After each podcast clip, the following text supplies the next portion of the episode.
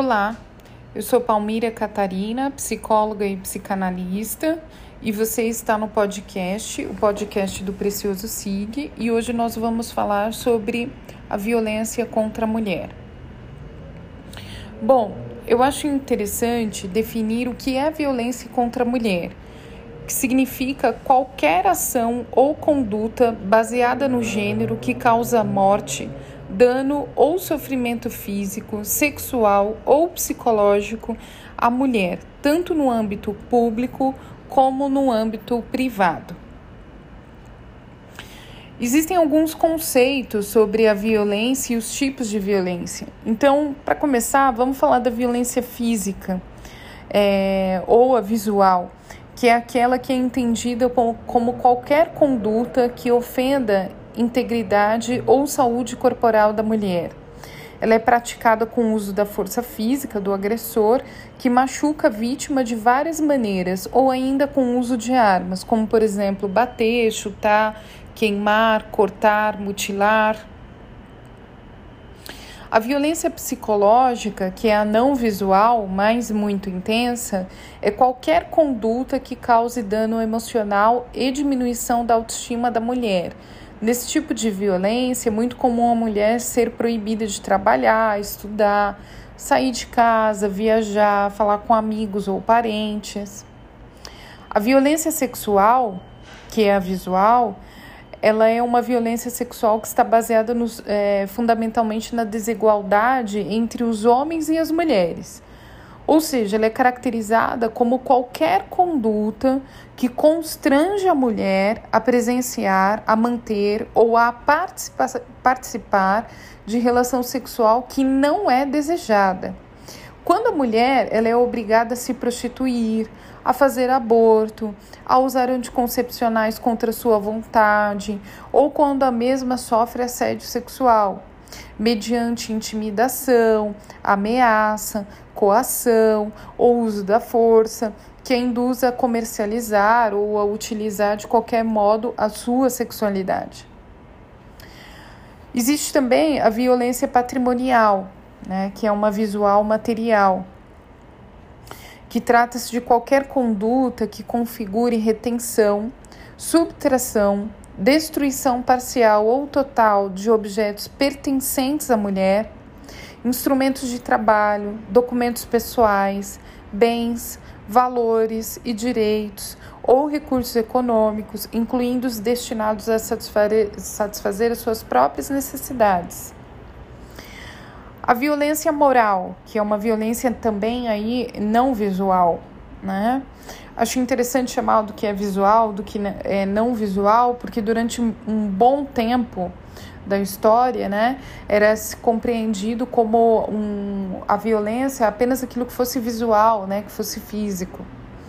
A violência moral é qualquer conduta que importe em calúnia quando o agressor ou a agressora afirma falsamente que aquela pessoa praticou um crime que ela não cometeu como difamação, quando o agressor atribui à mulher fatos que maculem a sua reputação, ou injúria, ofende a dignidade da mulher, como por exemplo dar opinião contra a reputação moral, críticas mentirosas, xingamentos.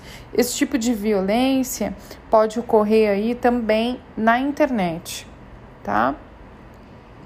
Bom, existem alguns é, sinais que vão ser importantes aí para a gente observar, identificar a violência uh, contra a mulher, né? Uh, eu acho importante que são algumas formas, é importante dizer que existem muitas distorções a respeito das informações do abuso psicológico, da violência é, psicológica. Né?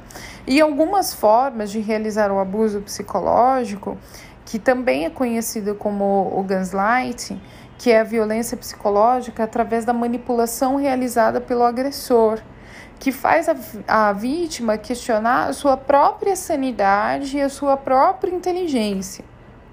Né? Então, é importante dizer que são sinais, mas que não existe um perfil de vítima de violência psicológica.